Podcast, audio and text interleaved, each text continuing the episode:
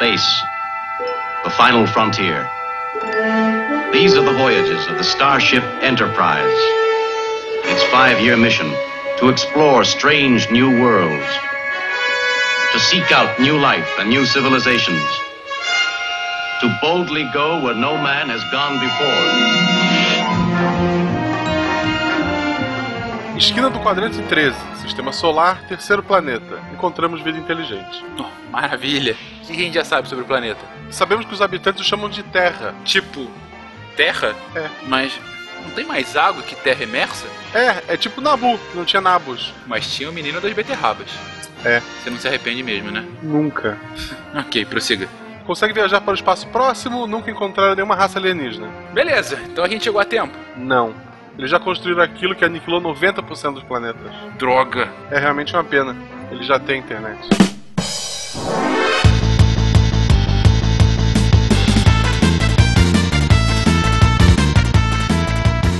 Olá pessoas, aqui é o Fernando Malto Fencas, diretamente de São Paulo, e eu não estou dizendo que são aliens, mas são aliens. wala wala, ouvintes, aqui é o Pena de São Paulo e os aliens já estão entre nós. Mas desculpe, ufólogos, a gente não tem capacidade de enxergá-los. Uh. Alô, ouvintes, aqui é o Felipe de Montebello MG e o Naelton sabe dos alienígenas, mas não pode falar. Sim. Naelton sabe das coisas. Mas até o final do episódio a gente tira dele. Exatamente. A gente foi convidado pra isso, pra ele abrir o jogo. Fala pessoal, aqui é o Ronaldo de São Paulo e sim, os ETs já estão entre nós. Eles atendem pelo nome de húngaros.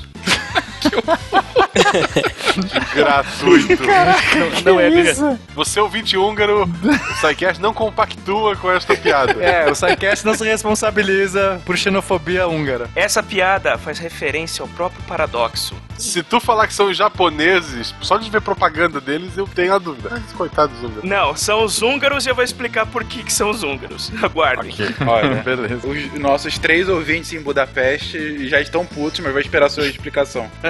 Na Elton do Rio de Janeiro, alegações extraordinárias exigem evidências extraordinárias. Calcei. Alguma boa, né? Alguma frase boa. Aqui. amém, amém, amém. De Gaspar, Santa Catarina, que é Marcelo Guaxinim. E depois que passou o pessoal de terno, eu não lembro de mais nada. Você está ouvindo o SciCast, porque a ciência tem que ser divertida. Ó oh, glorioso verde que se expande entre os estados, tu és sempre um esplendor nas alegrias e nas horas mais difíceis. Bem-vindos a mais uma sessão de recadilhos do SciCast. Eu sou o Fencas e hoje eu estou sozinho. O nosso querido Jujuba me abandonou. Aquela pequena goma está agora nas preparações da CCXP e, aliás, na data de lançamento desse podcast, estaremos lá. Boa parte da equipe do SciCast, não vou citar todos nominalmente porque com certeza eu esquecerei de algumas pessoas, mas muita gente lá Uh, lá vai estar, inclusive Guaxa e que estarão aqui em casa, sim, dividindo a caminha. Então, se você estiver lá, por favor, venha falar conosco, venha dar um abraço, venha, enfim, se divertir conosco lá naquele evento lindo. Então, se você estiver lá na CCXP, ou aqui no CCXP, melhor falando, venha aqui falar conosco, venha aqui nos dar um abraço, enfim, venha aproveitar o evento conosco.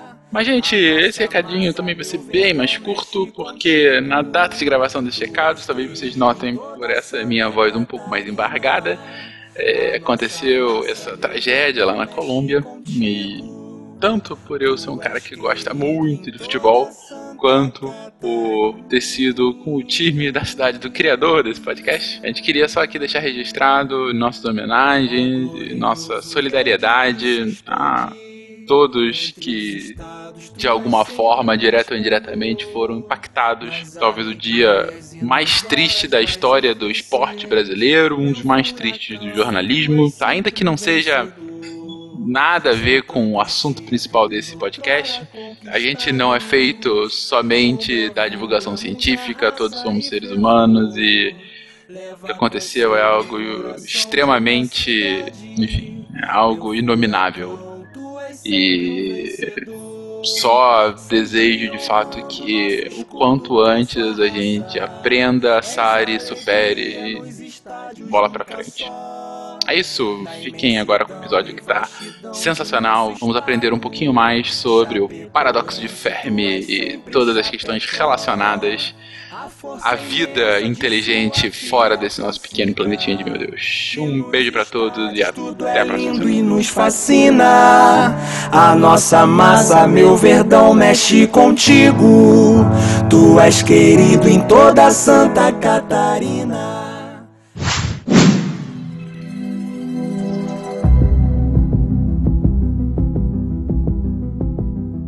O universo. Algumas informações para ajudá-lo a viver nele. Área infinita. O Guia do Mochileiro das Galáxias oferece a seguinte definição para a palavra infinito: Infinito. Maior que a maior de todas as coisas e mais um pouco. Muito maior que isso, aliás. Fantasticamente imenso. De um tamanho totalmente estonteante. Um verdadeiro tamanho tipo. Puxa, como é grande!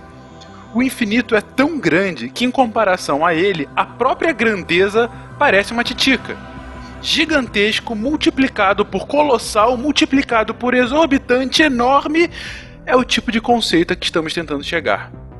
População: nenhuma. Sabe-se que há um número infinito de mundos, simplesmente porque há um espaço infinito para que os haja. Todavia, nem todos são habitados. Assim, deve haver um número finito de mundos habitados.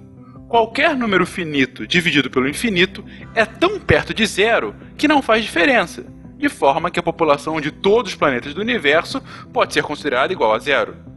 Daí, segue que a população de todo o universo também é zero, e que quaisquer pessoas que você possa encontrar de vez em quando são meramente produtos de uma imaginação perturbada. O Guia do Mochileiro das Galáxias, Douglas Adams.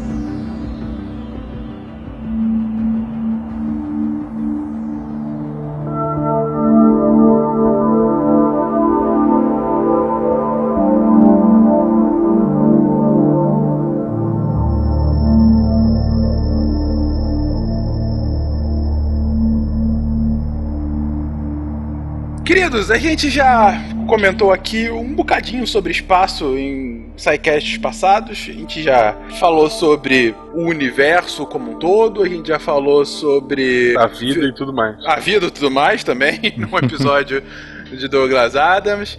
Já descrevemos um pouquinho do sistema solar, já observamos alguns poucos, mas importantes fenômenos cosmológicos. Contudo, um dos pontos mais intrigantes que a gente tem quando a gente vai estudar sobre o universo, e aí estudar sobre o universo é uma caixa do tamanho do mundo, tem muita coisa, mas uma das coisas que mais desperta a curiosidade, em especial do pessoal leigo, é aquela velha pergunta que sempre está presente em matérias de jornal boçais. Será que estamos só no universo? Mas ao mesmo tempo é uma indagação que faz todo sentido, é um negócio que mudaria totalmente várias concepções religiosas, muitas, com certeza, concepções tecnológicas, talvez até algumas éticas e políticas. Mas aqui a gente vai falar sobre um cara que pegou essa pergunta e levou a um extremo de fato e começou a trabalhar a sua resposta da melhor forma possível, chegando então a um paradoxo, um paradoxo que ganhou o seu nome. Então vamos começar, gente. Quem foi esse tal de Enrico Fermi, com coxinha na mão e tudo? O Enrico Fermi foi um dos grandes cientistas do século XX. Ele ganhou o prêmio Nobel, ele trabalhou no projeto Manhattan, ele foi um dos caras que encabeçou a pesquisa em física nuclear. Ele é italiano, mas se naturalizou americano. Ele fez o primeiro reator nuclear de Chicago em 1942. Ele foi um dos caras que trabalhou na bomba atômica também. E ele abriu o cenário da, da física para as reações nucleares e para toda a física atômica. É um grande nome. Mas o paradoxo não tem nada a ver com os feitos na física dele. O Nobel foi pelo paradoxo ou foi por alguma outra coisa?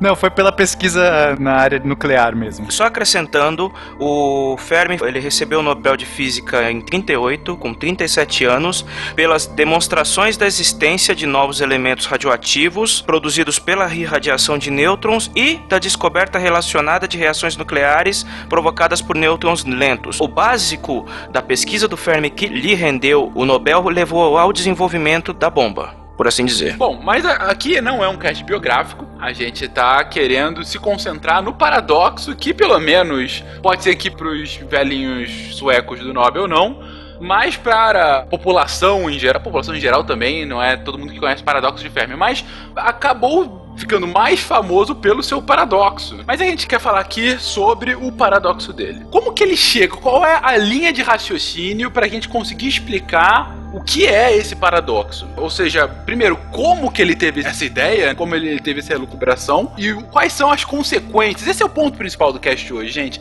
É a gente explorar o paradoxo em si e o que isso significa para a gente. Isso, digamos assim, suas consequências tanto pro, pro estudo quanto para a conversa de bar. Eu acho que o próprio paradoxo é conversa de bar, né?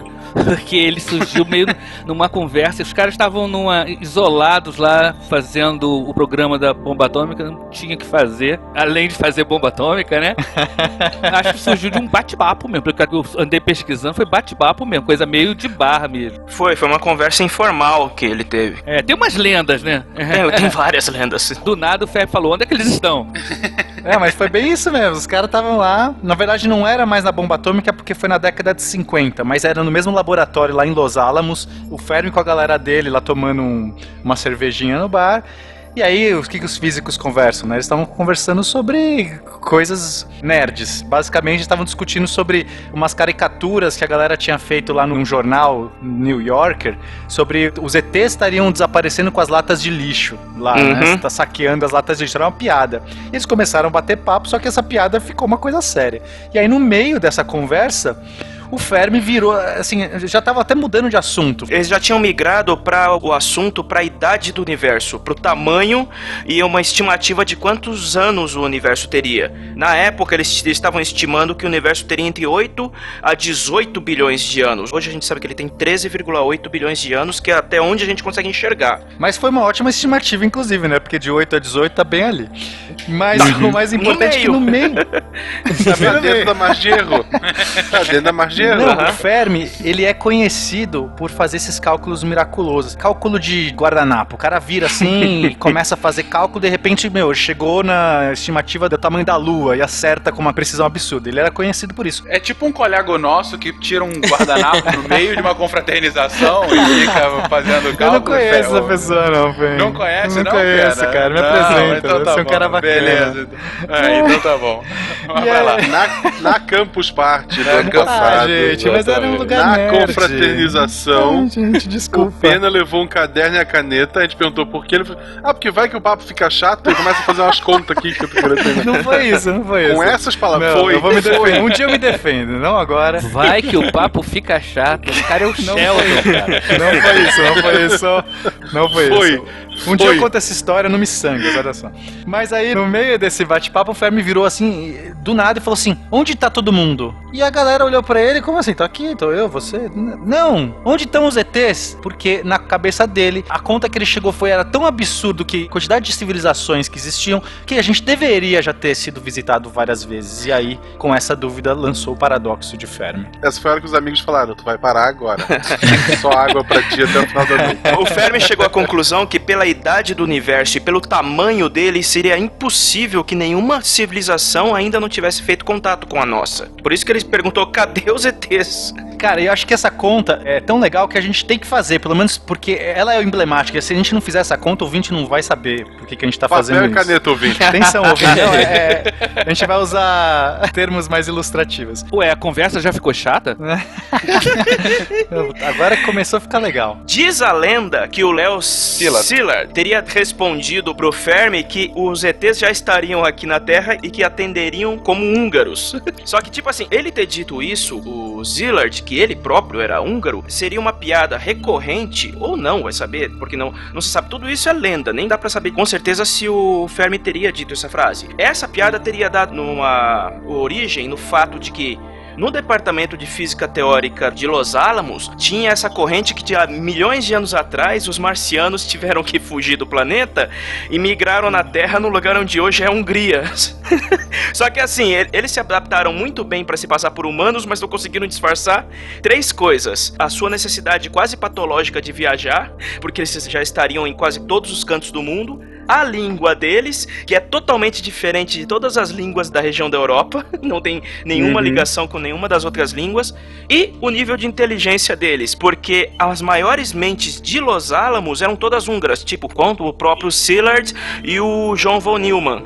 E quem teria confirmado essa parte da história da resposta do Szilard seria o Edward Teller, que foi aquele que desenvolveu a bomba H e que também era húngaro. Então, logo os húngaros são aliens, essa é a grande conclusão. A conclusão da piada é que os húngaros eram todos alienígenas. É, então tá resolvido o paradoxo. Então não, acabou, não precisamos nem fazer o que Acabou, vambora. É solução. Até semana que vem, pessoal. Tá solucionado. Mas qual é essa equação, então? Então, a conta é... Vou usar outros números, não exatamente os que o Fermi usou, porque ninguém sabe quais foram, que eu vou usar os do Tim Urban, que é um cara que escreveu um artigo sobre isso, tá? Só para referenciar a pessoa correta. Mas, enfim, a gente estima que existem 300 bilhões de estrelas na nossa galáxia. Esse é um, um número bastante confiante que a gente tem.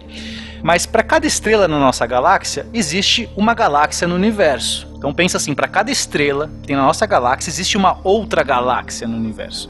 Então o número de estrelas é mais ou menos 10 a 23, que eu não consigo pronunciar esse número. São tipo 23 zeros depois do 1. Mas para vocês terem uma noção, para cada grão de areia de cada praia da Terra, existem 10 mil estrelas lá fora. Uhum. Cada grão de areia. Nesse momento você já está se sentindo um cocô, ouvinte, é isso mesmo. Vamos lá. Tá? Isso é importante vocês entenderem. Cara, grão de areia, cara, grão, grão. São 10 mil estrelas lá fora.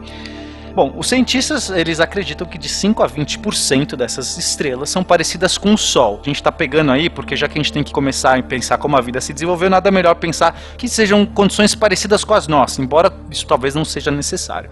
Mas vamos ficar com o um número conservador, 5%. Meu, só 5% das estrelas são parecidas com o Sol. Ainda assim, existem 10 a 22 estrelas, ou seja, 500 bilhões de bilhões de estrelas são parecidas com o Sol. É, para você ter uma ideia, é o número 1 seguido de 20 22 zeros. Exato. Agora, dessas estrelas, quantas tem planetas parecidos com a Terra, né? Porque mais ou menos todas as estrelas devem ter planetas, algumas não têm planetas, mas algumas têm vários planetas, mas parecidos com a Terra, a gente estima, hoje esse é um número bastante próximo, que veio de um artigo recente, 22% das estrelas parecidas uhum. com o Sol têm planetas como a Terra, ou seja, né, um quarto mais ou menos, um quarto, um quinto dessas estrelas tem planetas como a Terra. Isso dá 100 bilhões de bilhões de planetas como a Terra. Como a Terra entenda a distância próxima que poderia talvez talvez gerar vida não que seja igual à Terra. A região dos cachinhos dourados que a gente chama. Isso, exatamente. exatamente. Que pode ter água líquida, principalmente por isso, enfim. Isso ainda dá 100 terras para cada grão de areia da Terra, ok? Ainda dá 100 terras para cada grão de areia. É muita terra por aí. Agora,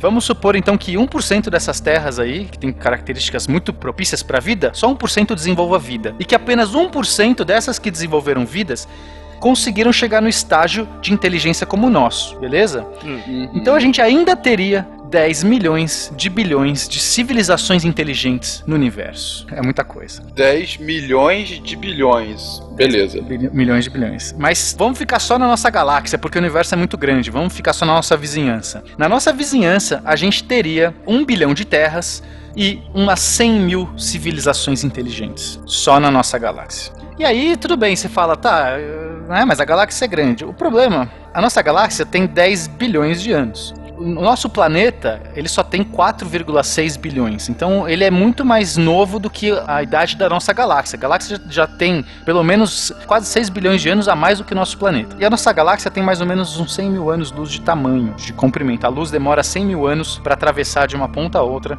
a nossa galáxia. Agora, vamos pensar que uma civilização já dessas 100 mil, que supostamente aí nossas contas existem, que uma dessas civilizações começou um milhão de anos atrás da gente, tá? E um milhão de anos, gente, é nada em escala evolutiva. Nada. Um milhão de anos é tipo um piscar de olhos na escala evolutiva. Provavelmente tem civilizações que têm um bilhão de anos mais antigas do que a gente. Mas vamos pegar uma só que seja, sei lá, um milhão ou três milhões de anos mais antiga. Imagina a nossa civilização três milhões de anos à frente. Estão entendendo? Imagina se a nossa civilização tivesse começado três milhões de anos atrás. A gente estaria três milhões de anos à frente em tecnologia, em conhecimento, em ciência. Com três milhões de anos de tempo. Se a gente dobra a nossa tecnologia em, sei lá, 30 anos, imagina um milhão de anos. Como que a nossa civilização vai estar? E uma civilização dessa. É só fazer um paralelo com a nossa civilização. 3 milhões de anos atrás, onde a gente estava. Exatamente. Não. Não, nem existia ainda ser humano. Não existia. 3 milhões de anos.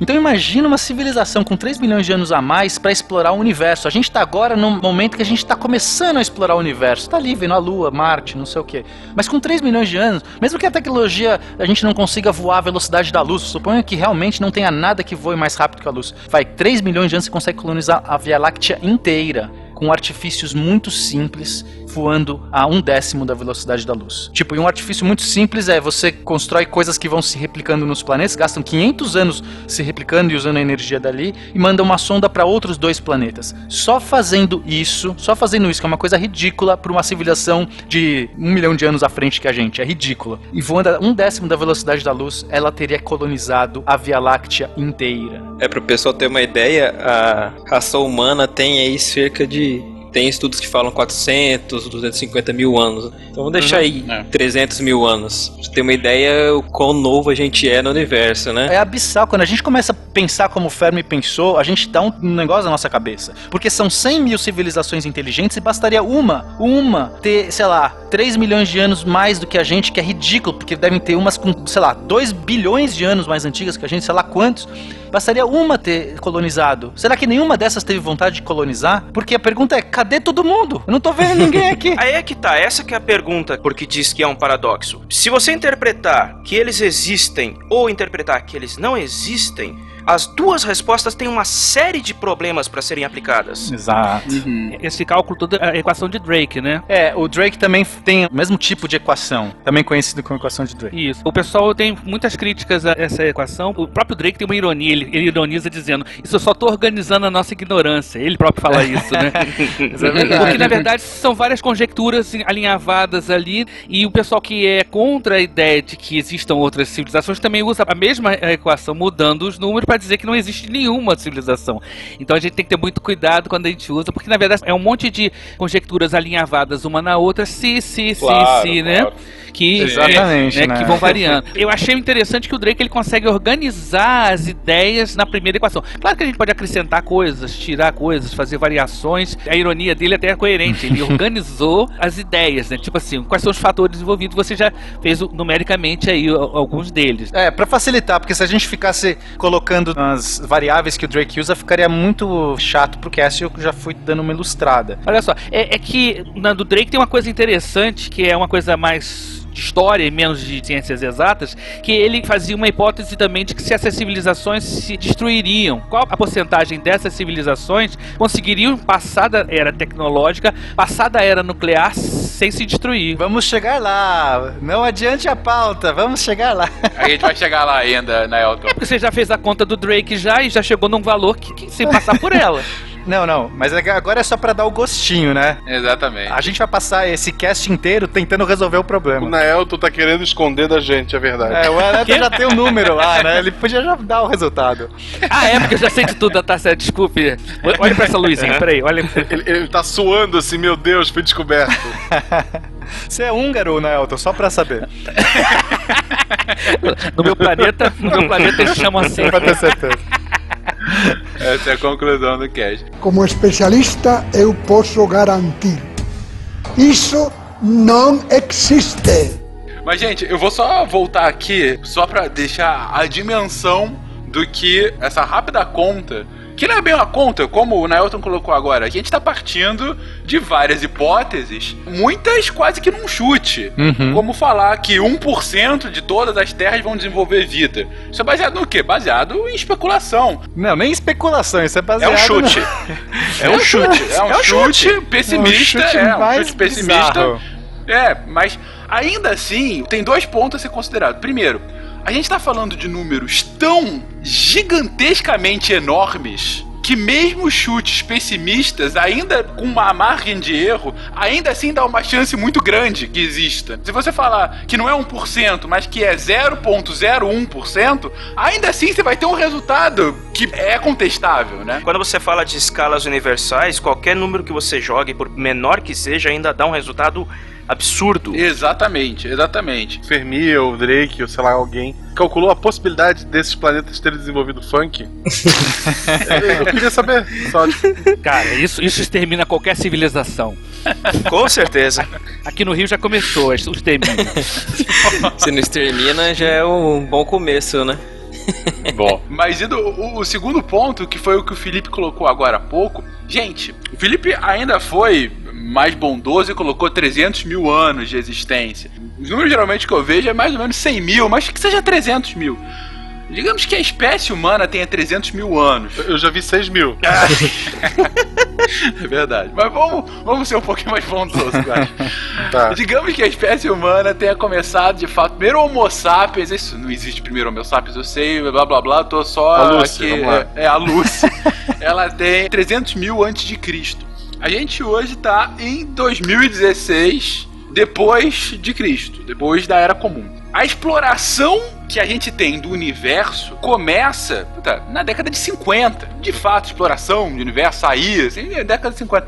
Então, desses 302.016 anos, a gente tem aí 70 de exploração de universo. E em 70 anos, a gente já foi até a Lua, a gente já começou a mandar naves para sair do nosso sistema solar, pelo menos mais de uma já saiu do sistema solar. Já tem planos de um planos para essa geração ainda ver uma primeira leva de humanos para Marte, não digo ainda para colonizar, mas pelo menos para uma viagem tripulada. Ou seja, a gente tá falando aí uma história de 70 anos, vá lá no- até o final dessa geração, a gente tá falando uma história de um século. Em um século a gente já conseguiu sair do planeta e começar a pensar em colonizar o vizinho. Aqui a gente colocou 3 milhões de anos. Isso. Essa é a base de comparação que você tem que fazer. Não, e esses 3 milhões é nada também, porque pode ter civilizações muito mais antigas que a nossa em Isso. 3 milhões de anos. Assim, é só um, Exatamente. um É caguinho isso aí. um caguinho.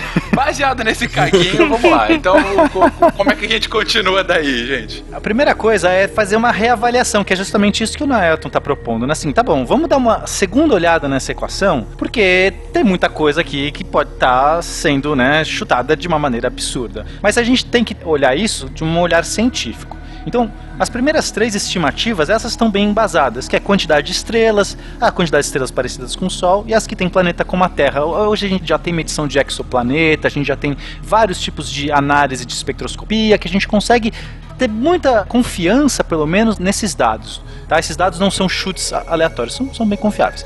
O primeiro chute, que é tirado da bunda, que não é tirado de lugar nenhum, é a vida. Meu Deus. Porque a gente só conhece um exemplo de vida. A gente não tem estatística pra falar, ah, ok, eu avaliei aqui não sei quantos planetas, eu tenho cinco vidas. Não, todos os planetas que eu avaliei eu só tenho um. E um não é estatística pra nada, porque ah, principalmente quando a gente é o resultado do próprio planeta que gerou a vida. Pois A é. gente não tá nem de fora analisando.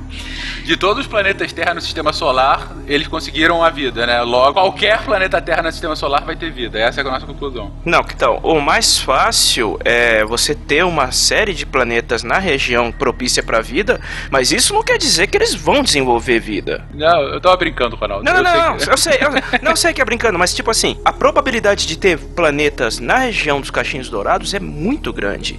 Mas daí a desenvolver vida depende de uma série de outros fatores, muitos outros É, é fatores. uma incógnita. Que a gente nem sabe quais são esses fatores. Pois é. O próprio Marte está dentro da área do Caixinhos Dourados. Não tem possibilidade de vida. Agora, Mas dá pra plantar batata? Provavelmente Marte tem vida. Mas aí é outra discussão. Mas eu não quero entrar nessa discussão ainda. Aí você tá profetizando. Ah, eu tô usando um argumento científico. O candidato mais favorável hoje em dia à vida no sistema solar é uma lua de Júpiter, que tá bem fora do Caixinho Dourado. Então isso é tudo muito relativo, né? Mas já avisaram, todos esses planetas são seus, menos a Europa. Não, a Europa tá fora de cogitação. É por isso mesmo que a gente vai lá. pra dar zica, né? Quando, quando a gente tá falando de especulação, aí realmente vai longe. Tem umas pessoas que são mais otimistas, mais pessimistas. Mas é, o cientista não pode só partir disso. Então, Uhum. existem três hipóteses que pautam essas escolhas. A primeira hipótese é a hipótese da mediocridade. Que é aquela que diz que a Terra é só mais um planeta. Ela, ela está bem alinhado com o argumento coperniano. Não sei se vocês lembram, Copérnico foi o cara que tirou a Terra do centro do universo. Então lá atrás, ele falou: não, a Terra Ah, gira a culpa é dele. basicamente. A Terra gira em torno do Sol, porque aquele pensamento da galera, principalmente os religiosos, era muito assim: nós somos filhos de Deus, a Terra é o centro do universo. Então, os cientistas, em geral, eles vão muito para esse argumento da mediocridade para falar assim: nós não somos especiais, não tem nada de especial. A Terra ser especial deve ser uma causalidade tão absurda nesse universo de um bilhão de terras. Então, esse argumento diz que a Terra não é nada de especial, isso não é nada de especial, deve ter um monte de outras terras por aí, com vida também, porque a vida não é um fenômeno único que um Deus criador, num lampejo divino, jogou uma centelha. Diz simplesmente que a vida acontece, com condições propícias. E aí, a gente até nessa terra medíocre, nessa hipótese da mediocridade, a gente poderia colocar talvez um monte de outras vidas que se desenvolvem se- em lugares do universo fora desses caixinhos dourados que o Ronaldo coloca, porque a gente só não sabe. De repente tem formas de vida bem diferentes da que a gente conhece, porque a gente só conhece essa porque foi a única que a gente viu na nossa vizinhança. Mas pode ser que num sistema solar diferente, sei lá, uma estrela de nêutrons pode desenvolver um- uma vida diferente e a gente não faz ideia. Então, por esse argumento, por esse ponto de vista, que normalmente é um ponto de vista mais científico, no sentido de que a comunidade científica gosta mais de trabalhar com a hipótese medíocre do que a gente achar que é super especial, ou seja, os números estão conservadores aí, porque provavelmente a vida é abundante. A vida se desenvolve, não é um fenômeno único. Não, né? realmente. Aí a gente tem o contraponto disso, que é a hipótese da Terra Que aí já é o contrário. Tudo isso é o contrário.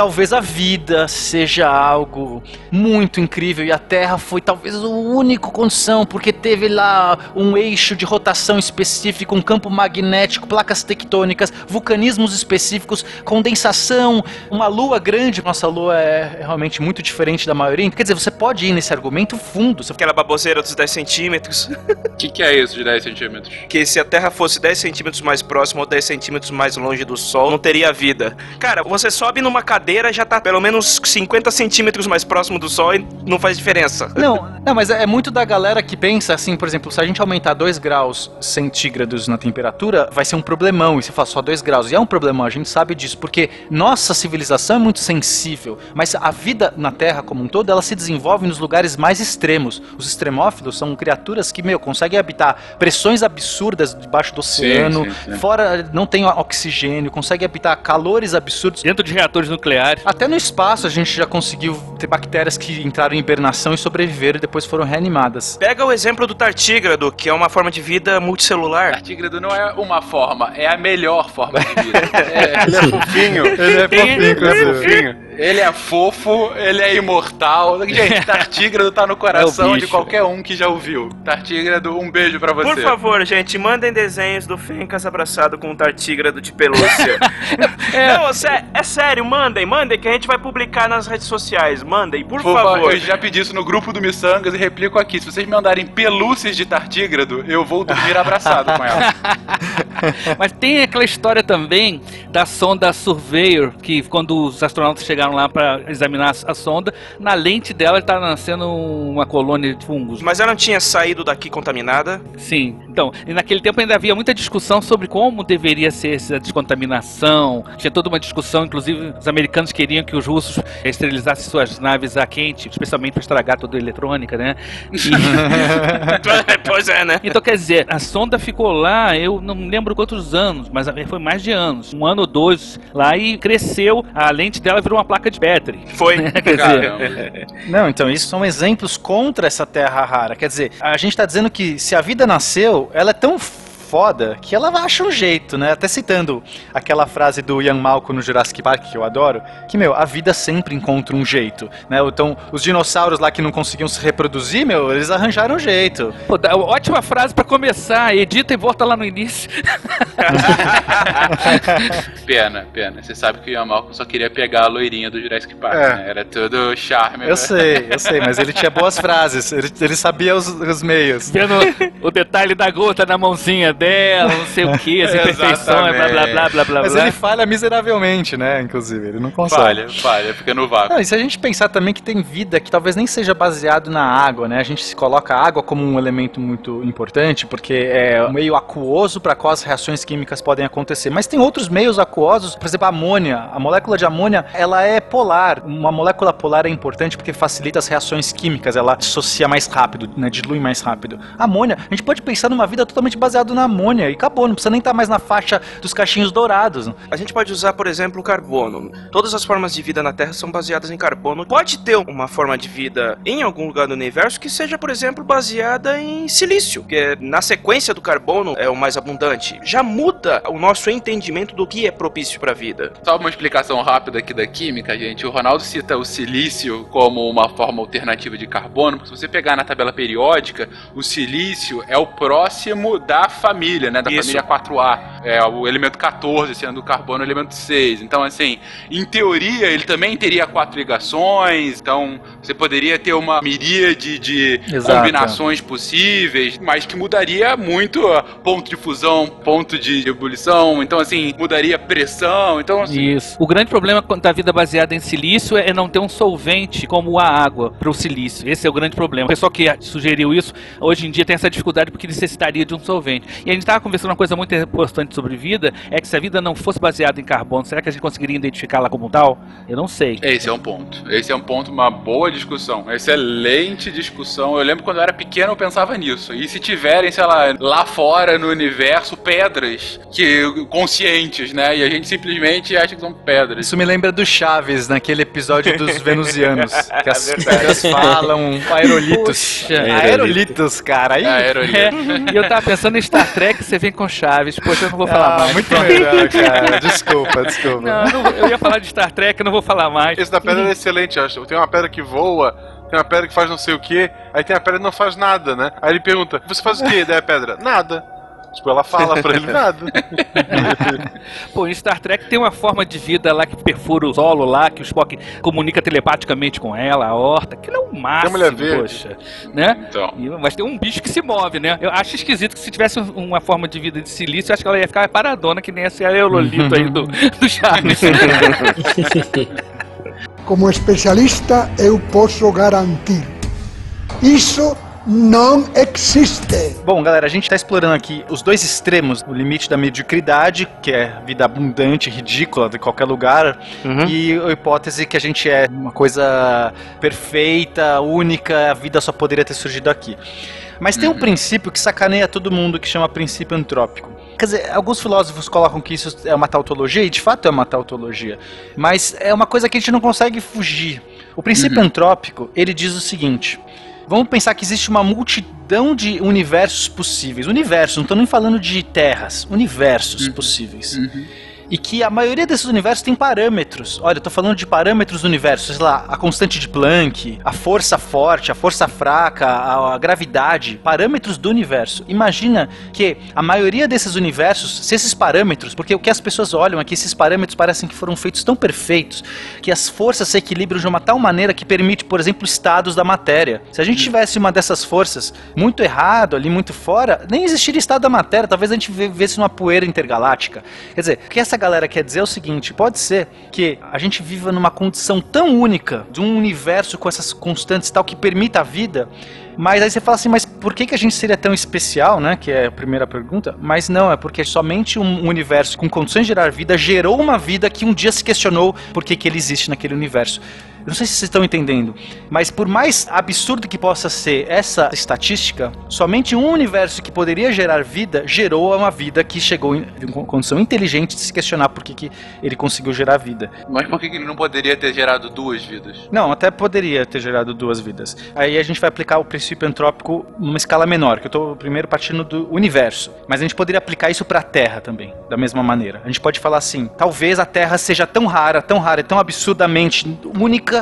Aí você fala assim, mas por que eu sou especial? É porque foi o único lugar que conseguiu gerar vida e eu sou vida. Eu sou fruto desse lugar e, portanto, eu sou o único lugar que eu posso me questionar por que, que eu sou tão especial. Eu não sei se estão entendendo a implicação, mas a, Sim, a, sim, sim, a hipótese trópica ela acaba sendo um- uma pá de cal, porque ela diz assim: nós não podemos sair do nosso próprio referencial para analisar nós mesmos. E pode ser que seja tão raro, tão exclusivo, tão etc. E jogue o que você quiser aqui, só que a gente não tem como usar isso até que um dia a gente encontre outra vez vida em outro lugar. Aí pronto, aí, eu- aí acabou o princípio antrópico, porque aí eu falo: não, mas peraí, tem vida ali também.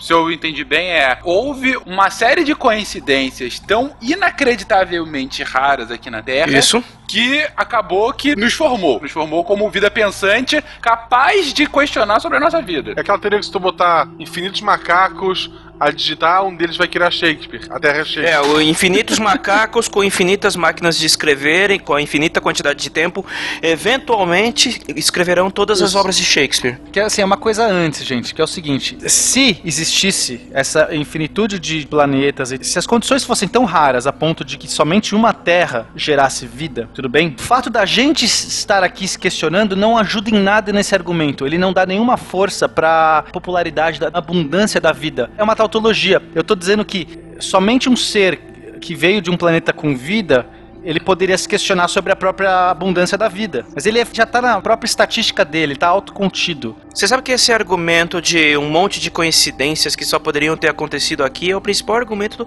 da turma do design inteligente, né? De porque falar que só tem vida aqui. É, mas aí tem outros problemas esse argumento. Aí a gente não vai entrar. Aí se a gente entrar nessa argumentação, aí fodeu. A gente não sai mais daqui hoje. É. Se você quiser ouvir sobre design inteligente, sem ser design inteligente, a gente tem um cast sobre isso. E, na verdade, a gente falou sobre outra coisa. Mas vamos lá. Não, mas assim, só pra resumir é o seguinte, a gente tem que tomar um pouco de cuidado, porque do ponto de vista estatístico, a gente não tem nenhum grau de liberdade no momento que a gente analisa a vida sendo fruto da vida. Eu não vou querer entrar muito em detalhe grau de liberdade do ponto de vista estatística, mas assim, a gente tem que tomar um pouco de cuidado, porque, raro ou não, o argumento antrópico diz que a gente não tem nenhuma avaliação. Em resumo, é, a gente não pode ter nenhuma estimativa de vida sobre a abundância da vida enquanto a gente só tiver como referência a nossa própria existência. É isso que ele quer dizer. Ele não tá nem jogando para um lado nem para o outro. Ele só diz assim: você pode falar o que você quiser, vai ser sempre um chute no momento que você só tem você como autorreferência. É mais ou menos isso. A gente tem que tomar um pouco de cuidado. Embora eu adore o argumento da mediocridade, não acho que a Terra é especial, eu não acho que a vida é uma coisa raríssima. Eu acho que, pô, deve ter muita vida lá fora.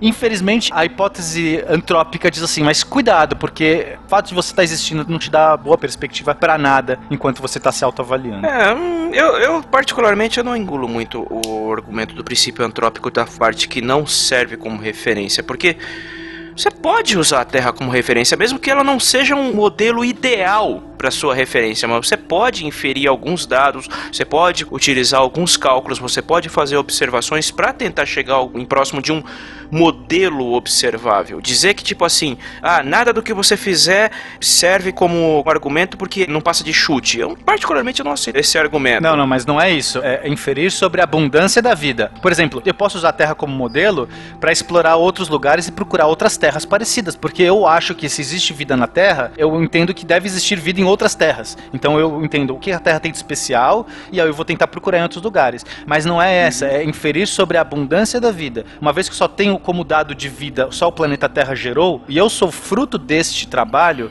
eu inferir se a vida é rara ou não, é uma pergunta que, pelo argumento antrópico, ele diz, é um chute da sua bunda. Ele parte do princípio que sua opinião tá contaminada, entendeu? Eu não concordo com essa visão. Não é só contaminado, você é por ser fruto dela. É, é- é complexo. A discussão do princípio antrópico é bem complexa. Se a gente fosse se estender dentro dela, a gente não, novamente não íamos sair daqui hoje. Meu ponto aqui, Pena, só pra comentar sobre isso, eu entendi agora qual é a crítica desse pensamento antrópico, mas, sinceramente, ele acaba não ajudando em nada, né? Não, ele não ajuda em nada. Ele é um beco sem saída. Exatamente, ele é um argumento autocontido. Você não pode pensar isso porque você é isso. Sabe o que isso parece? Argumento de religioso que, que você não pode estudar os mistérios do universo. É, é, Não, quando não, eu tá- olho tudo bem. por- Eu sei, não é a mesma coisa. mas quando eu olho pro princípio antrópico, ele me dá essa impressão. Não, eu acho que o, que o princípio antrópico tem que ser encarado diante do fato de você não ter um conhecimento suficiente para extrapolar. Porque quando você vê as formas de vida na Terra, a gente tem uma, uma visão de como se as formas de vida da Terra fossem muito variadas. Quando, na Uhum. verdade, do ponto de vista bioquímico, é quase tudo a mesma coisa. Claro. né? Do Exato. ponto de vista, tudo baseado Se em você- DNA, né? Se você Tudo- for olhar as ligações, as posições do- dos átomos, a variação é muito pequena. Então, bioquimicamente falando, eu, uma sequoia e um, um guaxinim são a mesma coisa. Somos todos parentes. Somos dois parentes. Todo mundo é, todo mundo é parente. Vamos, vamos dar todo mundo Exato. as mãos e abraçar as árvores, né? E cantar Mas o- Kumbaya. Mas é interessante como a gente levantar essas teorias pessimistas como otimistas sobre a origem da vida, que acabam orientando um pouco a, a forma de como a gente vai buscar. Isso que é o mais interessante, né? Se você tem um ponto de vista mais pessimista ou mais otimista, isso vai direcionar os métodos de busca. Por exemplo, buscar água no universo é, é atualmente a grande referência de busca de vida. Sim. E a gente já discutiu que talvez nem precise de água na história, não sei. Discussão de novo, será que eu vou identificar uma criatura que não use água? Será que eu vou querer... con- Se ela usa amônia, que é o mais próximo do que, Mas do você que vai estar dentro temos. do escafandro direitinho, fechadinho, não vai dar pra sentir o cheiro da criatura, eu acho, eu espero. Né? Você não tem que- ser necessário abraçá-la pra demonstrar é, uma diplomacia. Tem que ser Capitão Kirk, poxa! Eu tava pensando exatamente no Capitão Kirk. Não, pode ser uma forma de vida incorpórea. Pode ser, Mas sei lá, eram formas de fótons. vida sempre humanoides. Já viu que no, no universo de Jornada nas Estrelas, as É formas de vida eram humanoide. sempre humanoides. É incrível, É, né, cara? é. É incrível. A gente sabe que a questão principal era a questão de dinheiro, né? Claro, era, a grana. limitação da época, Era grana. quando você ia fazer Você a bota série. um negócio na testa do sujeito e ele vira outra raça. Aham. Mais adiante, na nova geração, eles criam um episódio só pra explicar isso. Isso. Muito interessante Sim. o episódio Esse- esse- deles, que eles criam pra explicar por que, que um Klingon, um Romulano, um Vulcano e um humano têm semelhanças. Aí eles colocam que uma forma de vida teria passado pela galáxia semeando material genético em todos os planetas. E aí, de certa maneira, pra tentar justificar. Ele é o Gengis Khan do, do universo. É, é, gente canto do universo. E é interessante a gente ver outras ficções científicas em que é mais raro você encontrar formas de vida. Então, mas no fundo o que acontece? Uma, uma história. No Man's Sky, por exemplo. Isso. Uma O história de ficção universo sem científica. ninguém. Sem ninguém. Sacanagem. Imagina. é, alguém já disse, acho que foi o, o, o Carl Sagan, não sei o que é mais assustador, né? De que a gente está sozinho no universo ou que tem umas formas de vida, seja de qualquer forma. Talvez ser sozinho seria mais assustador. O Carl Sagan dizia que se a gente estivesse sozinho no universo, seria um tremendo desperdício de espaço. Sim, sim, um tremendo desperdício de espaço, exatamente. Eu acho interessante como a ficção científica lida com esses assuntos. Eu estou aqui com a revista Isaac Asimov Magazine, não sei se vocês conhecem. Ela é uma revista muito boa, de material de ficção científica de maravilhosa qualidade. E tem um editorial aqui muito interessante que é exatamente a questão de Fermi. E ele, ele numera algumas possíveis explicações porque a gente não encontra os alienígenas. Não sei se é interessante falar agora ou se Mas a gente vai chegar lá também, né, Elton? É no final. Eu volto à teoria que você tá querendo mostrar todas as. o porquê não encontrar, porque você tá com medo da gente descobrir a verdade, né, Elton? Você é o grande cético dessa gravação. Olha pra essa luzinha.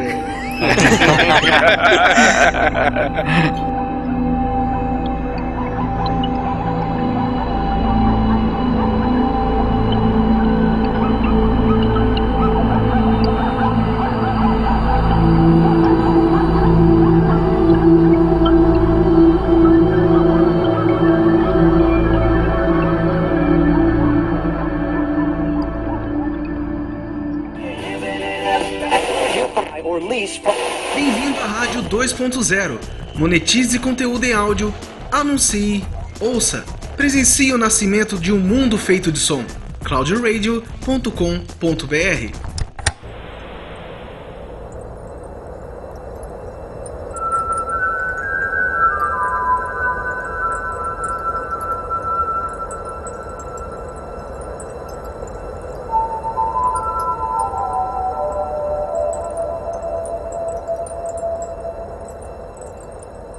Bom, mas a gente está aqui nessas diversas hipóteses sobre a existência da vida per se, só que um pouquinho antes teve uma discussãozinha entre o Pena e o Naelton referente à existência ou não de vida em Marte.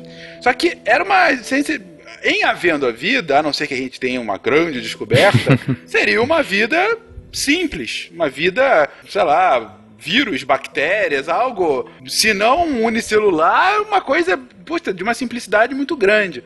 Ou seja, o ponto aqui é que, ainda que a gente ache vida em Marte, a gente não vai achar um marciano. Claro que não. Porque não vai ter o que a gente considera como salto de inteligência. E o que, que, é isso, Pena? E por que, que isso é mais uma dificuldade nesse paradoxo? Aí sim entramos no terreno que eu considero um dos mais complicados. Porque, para um cientista mediano, pensar que a vida existe é tipo, quer dizer, a pessoa, no geral, tem a tendência a achar que existe vida. Aquela coisa, seria um enorme desperdício de espaço. Pô, será que nenhum lugar lugar do universo desenvolveu vida.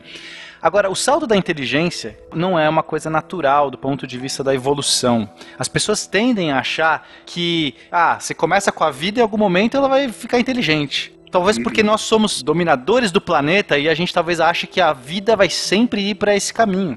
Mas uhum. isso não é absolutamente não intuitivo e, e, talvez não seja a vida. A, primeiro que a evolução não tem um caminho traçado. São mudanças aleatórias, mutações aleatórias que acontecem e que elas são selecionadas. E os dinossauros, por exemplo, habitaram a Terra por 150 milhões de anos. Alguns tinham cérebro com um tamanho relativo ao corpo bem considerável, como por exemplo o Trodon. Não obstante, não desenvolveu, não teve o salto de inteligência. A inteligência ou não aconteceu, ou ela não foi selecionada. Uhum. Porque para várias situações Thanks.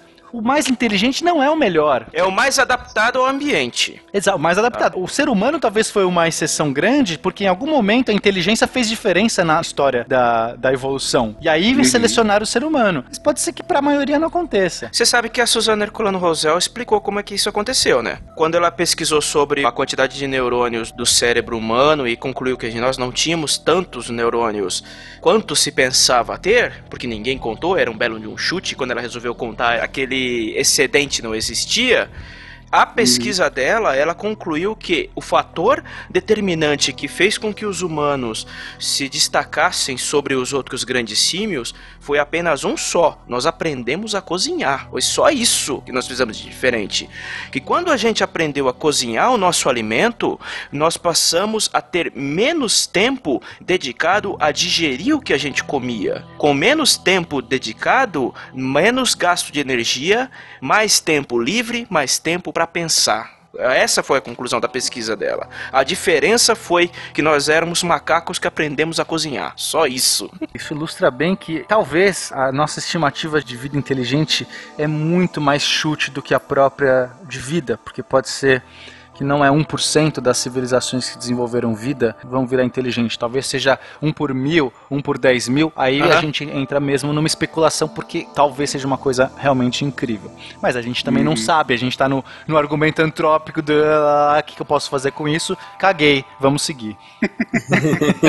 Bom, então já colocamos aí diversas barreiras do porquê a gente não encontrou ainda amiguinhos verdes aí pela galáxia. Só que um dos pontos, talvez que a gente mais tenha discutido ultimamente, em especial, isso sem dúvida, durante a Guerra Fria, é horas. Talvez a gente não tenha encontrado amiguinhos porque os próprios amiguinhos se mataram antes de encontrarem a gente. Essa é uma das teorias dentro da parte quando você infere que eles existem, mas eles não apareceram. Esse é o primeiro filtro. Exatamente. por assim dizer. Então, ou seja, a gente tá aí, como o Ronaldo disse, colocando um filtro. Mas esse não é o único filtro, não é verdade? Uhum. É, isso chama teoria do grande filtro. Basicamente, o que a gente tá tentando falar é, pô, o paradoxo de Fermi é real, né? Assim, do tipo, não tô vendo os ETs. Então, Vamos começar a entender por quê. E aí a gente vai esbarrar. Em algum momento a gente tem que colocar filtros que vão tirar essas civilizações. Deveria ter muita civilização, mas alguma coisa está filtrando essas uhum. civilizações. Mas para começar esse argumento, a gente tem que entender os tipos de civilização da escala de Kardashev. Porque ele vai ser meio que base aí pra gente entender. O Kardashev ele criou uma escala de civilização que ele diz o seguinte: as civilizações tipo 1 são aquelas que conseguem extrair toda a energia do seu próprio planeta. Seria mais ou menos a civilização da Terra, talvez mais avançada até que a Terra, porque a gente não consegue extrair toda a energia do nosso planeta. A gente tá se esforçando nisso. O Carl Sagan fez um cálculo e ele disse que a Terra estaria numa posição de 0,7, mais ou menos. 70%. Pra vocês terem uma ideia. Isso, é. É, 70% do primeiro tipo. Valeu, Felipe. Tá, e isso de 0 a 100, se chegar no 100 é aniquilação total. Não. Acabou a energia. Se esgotou, esgotou.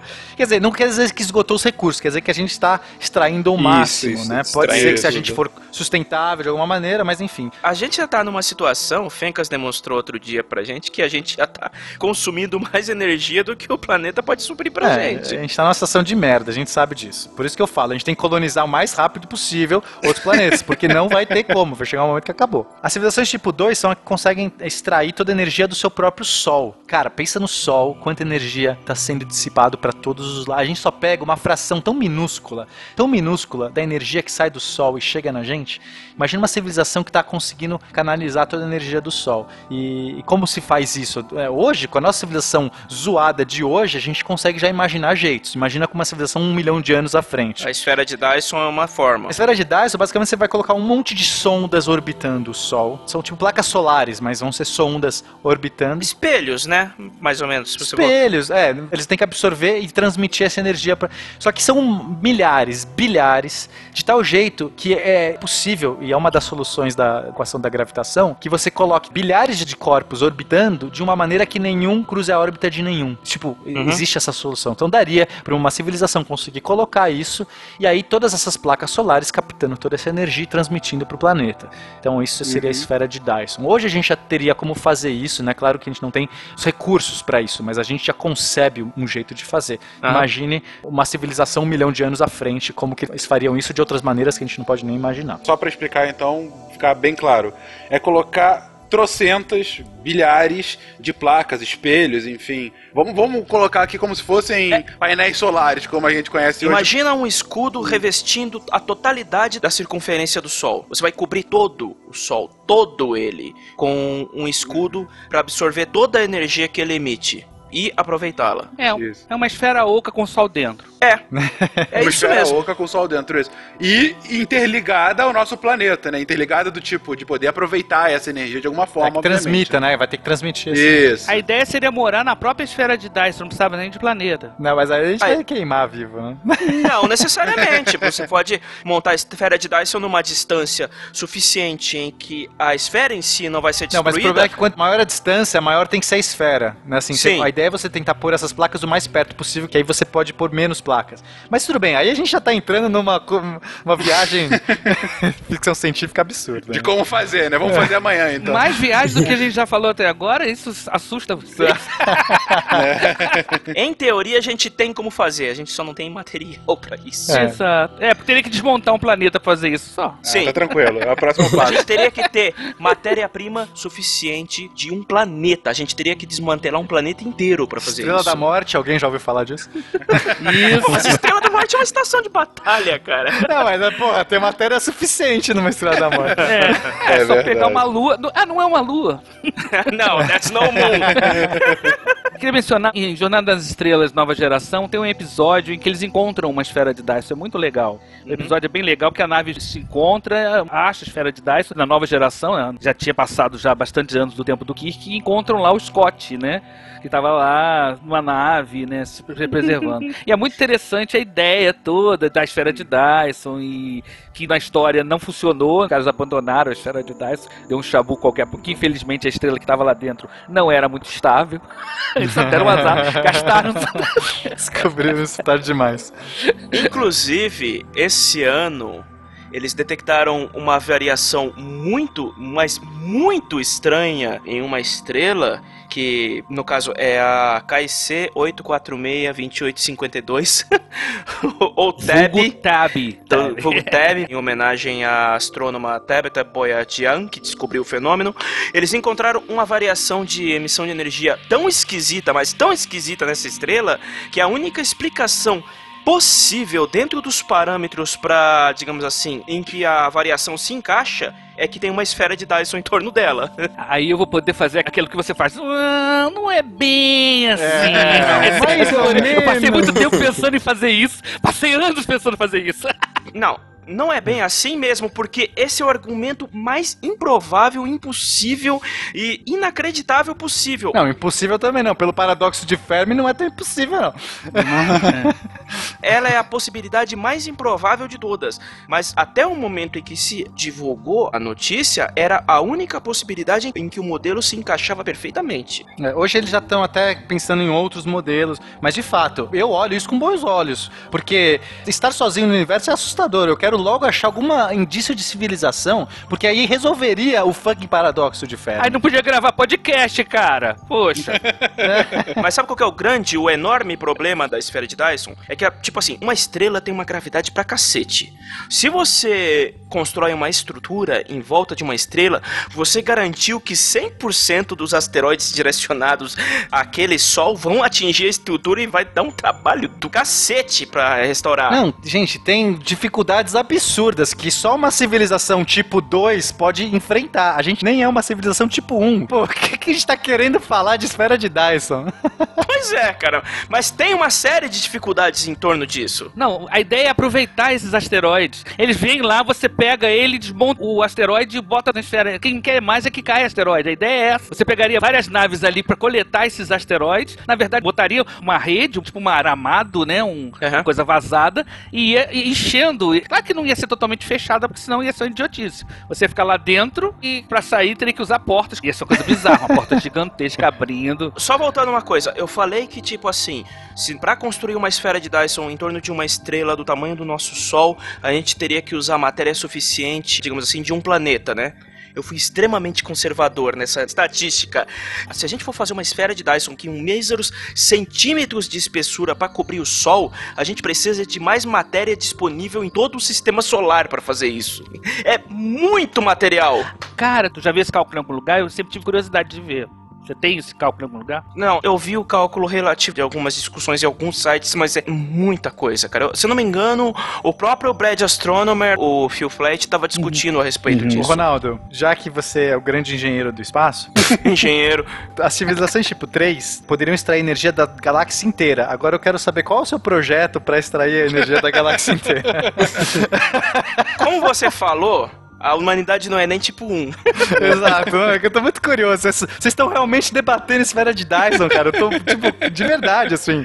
Estão Eu tô quase achando aplicando. divertidíssimo o debate. Mas aí é que tá, eu tô debatendo a esfera de Dyson dentro do, do nosso conhecimento, da nossa Exatamente. capacidade de Não. construir uma. Eu achei legal, até não interrompi, Pena, pelo seguinte. Eu acho muito legal justamente isso. De quão inacreditável é isso pra gente hoje. A gente não Entendeu? consegue fazer um Exato. elevador espacial. Tipo, a gente vai fazer uma esfera de Dyson. Exatamente, é um negócio tão fora da realidade. Que é uma coisa boba. A gente não tem um padrão universal de tomada, a gente não tem um padrão é, universal de comunicação, a gente não tem uma língua comum. Isso, E a não, gente tem, tem muita coisa ainda pra chegar até lá. Mas eu tava achando divertido justamente por conta disso. Pra mostrar o tamanho, por favor, gente, não entendam isso errado, mas pra mostrar o tamanho da nossa ignorância, Sem né? dúvida. Porque é um negócio que é absolutamente fora da realidade da gente pensar, de sequer conceber como isso seria possível. De uma estrela. E o tipo 3 é, sabe aquela uma estrela? Não, agora é a galáxia inteira. Pois é. Tem uma coisa que eu não entendi nessa definição aí, porque o pessoal não levou em consideração produção de energia por antimatéria, que não precisa de estrela, não precisa de nada disso. Você precisa gerar antimatéria. Sim, mas tô falando o seguinte, já que ele tá falando de tirar energia de estrelas, você não precisa tirar energia de estrelas se você conseguir produzir um quilo de antimatéria. Você bota um quilo de antimatéria e você alimenta, sei lá, um continente. Não, claro, essa é uma escala feita por uma pessoa da civilização do tipo 1, que nem é do tipo 1. Então, assim, pode ser que a do tipo 2 cagou pro Sol, vai atrás da energia do vácuo. Isso, isso. Sabe aquela teoria do Neil deGrasse Tyson sobre a escala de inteligência, né? Vocês lembram, né, que digamos assim, que uma civilização que tenha, por exemplo, uma escala de inteligência levemente maior do que a nossa, vai olhar pro Stephen Hawking e achar que ele tem a inteligência do nível de uma criança no pré-primário. Cada vez mais eu começo a entender, Pena, nesse momento, aquilo que a gente debatia tanto do princípio antrópico. da nossa própria ignorância, porque somos nós mesmos, né? Mas tudo bem. Exato, você pode aplicar desse lado. Exatamente. Na verdade, isso explica por que os alienígenas não vêm aqui, né? É o que o Tyson define, porque nós somos burros demais. Essa é uma das explicações. Como especialista, eu posso garantir.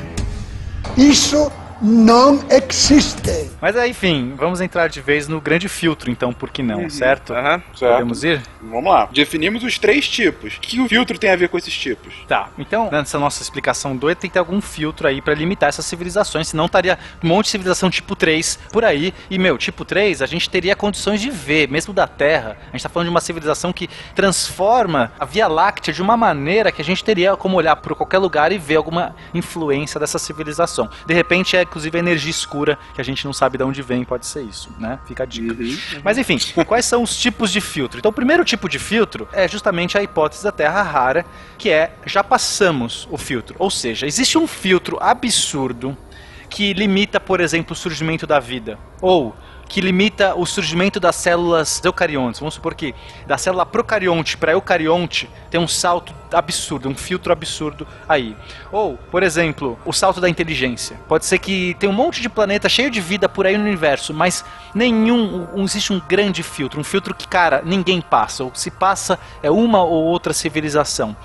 Nesse caso, a gente está feliz, porque já passamos pelo grande filtro. Respiramos aliviados e a gente pode se sentar na posição de mestres do universo, sabendo que daqui pra frente é só uma questão de tempo até a gente colonizar todo o espaço, porque outras civilizações pereceram quando a gente passou. Ou até a gente achar o esqueleto. Ah, não podia deixar de fazer essa. Mas vamos lá, vai É lá. a gente tem que tomar cuidado, não é qualquer coisa que pode ser um grande filtro. Por exemplo, o salto da vida unicelular para multicelular não pode ser um grande filtro, porque isso já aconteceu 46 vezes em incidentes isolados só no nosso planeta. Então, não é algo que, que fala, nossa, esse salto aqui, porque só no nosso planeta já aconteceu um monte de vezes. Da mesma forma, se a gente, por exemplo, encontrar uma célula eucarionte em Marte, a gente vai tirar da lista, obviamente, o salto da, do procarionte para o eucarionte, porque quer dizer que isso já aconteceu ali em Marte, já aconteceu talvez em outros lugares. Então, eu mesmo, particularmente, coloco muito essa questão da inteligência, do meu achismo idiota, do ponto de vista antrópico, tá? Então, eu tô tirando da minha bunda esses dados, porque por mais que eu tire de um artigo científico, foi feito por um ser vivo, então... Mas eu quero dizer o seguinte, eu acho que talvez o salto da inteligência desses aqui tal- seja mais complexo, na minha concepção idiota, tá? Não sei os Uhum. achismos de vocês aí, o que dizem. Não. Ou seja, o que você está querendo dizer é baseado na hipótese pena, ou melhor, baseado na hipótese bunda do pena, Exato, bunda do pé. o grande filtro seria justamente uma civilização que possa se questionar se há outras civilizações vivas, por exemplo. Eu digo, eu não acho que esse é o grande filtro, mas se esse for o grande filtro, se o grande filtro já passou, eu acho que desses todos que eu falei, o mais difícil deles seria talvez a inteligência. Mas é, novamente, é um achismo imbecil. Não usem isso na prova de vocês ou no Enem. Como pensa a bunda do pena? Enfim, mas beleza. Então, essa é uma possibilidade. E esse é o único filtro possível ou teriam outros futuros? Bom, aí temos o, o outro filtro. O segundo tipo de grande filtro é um que talvez as condições que permitam a vida inteligente só começaram a acontecer agora. Aí você fala assim, mas como se a Via Láctea já tem 10 bilhões de anos e a nossa Terra só 4,6? Mas, por exemplo, existe uma questão de geração de estrela, isso é importante as pessoas entenderem. As primeiras estrelas, elas têm muito hidrogênio e hélio, porque é o material primordial do universo, elas são feitas disso. Mas quando elas explodem, elas começam a gerar novos elementos químicos. Dentro delas, ali no processo de fusão nuclear, elas já geram outros elementos químicos, vão gerar carbono, vão gerar oxigênio e tal. Mas quando elas explodem, eh, elas geram mais. Então a segunda geração de estrelas já tem mais elementos químicos e quando explode gera mais. Então pode ser, por um argumento, que as primeiras gerações talvez fossem muito inférteis em termos de elementos químicos para talvez gerar vida. Esse é um, um exemplo. Porque não tinha variedades de elementos no universo suficiente pra isso. Não tinha. Outras coisas também muito plausíveis é, no começo da Via Láctea tinha muita explosão. Primeiras estrelas, elas consomem muito rápido a sua energia, e explodem muito rápido. Muito rápido quanto? Pena. Poucos bilhões de anos. Mas isso às vezes é o suficiente, porque a nossa vida levou 3,5 bilhões de anos para chegar até hoje. Pois é, as pessoas falam, ah, foi muito rápido, foi muito rápido, foi muito rápido na escala universal, cara. Tem que pensar nisso. É, Sim, é, sim, Exato. Então pode ser que, sei lá, um sol explodindo em 2 bilhões de anos ou 3 bilhões de anos não deu tempo pro planeta ali gerar vida inteligente. Então Sim, morreram um monte certo. de vida ali. Então isso também é um outro exemplo. Às vezes uma coisa muito particular da nossa vizinhança, que só foi possível, uma estabilidade das órbitas dessas estrelas e tudo mais, só foi possível a partir de um certo tempo. E a gente é a primeira geração de estrelas que estão nesse tempo. Então, ou seja, a gente está na primeira geração de civilizações que tem o nível que a gente tem. Então a gente tem um monte de outras civilizações por aí que estão mais ou menos no nosso nível, mas a gente ainda não conseguiu encontrar com elas, porque a gente está no tipo 1. Nenhuma chegou no tipo 2 ainda. Então é um outro ponto de vista interessante. Tem um monte de gente aí correndo junto. O universo virou fértil muito recentemente. A terceira fase do grande filtro é a mais assustadora, que diz que o grande filtro ainda está chegando. Que se nós não somos nem raros nem pioneiros. Aí os pensadores do grupo 1 concluem que o grande filtro está para chegar no nosso futuro. Que a vida evolui, da inteligência que a gente tem, e por algum evento não consegue ir mais para frente. Esse é um tipo de grande filtro. Imagina que toda civilização que chegou no estágio de inteligência vai desenvolver internet, vai desenvolver. É muito boa essa teoria. Cara, mas essa é uma das formas do filtro, que toda e qualquer civilização que tenha tecnologia suficiente para desenvolver viagem interespacial tem, na mesma proporção, a capacidade de se autodestruir. E elas não conseguem conquistar o espaço antes de se autossabotarem. E essa é a mais assustadora, né? Porque a gente tá ferrado. E por incrível que pareça, essa é a mais provável de acontecer. Cara, é, é aquilo, quando a gente inventar o holodeck, todo mundo vai morrer seco na sala, cercado por Cindy Crawford e suas 20 irmãs gêmeas.